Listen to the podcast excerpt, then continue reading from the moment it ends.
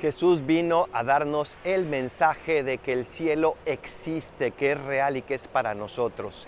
Y hoy nos recuerda que no podemos acumular tesoros para esta tierra porque las polillas se lo acaban.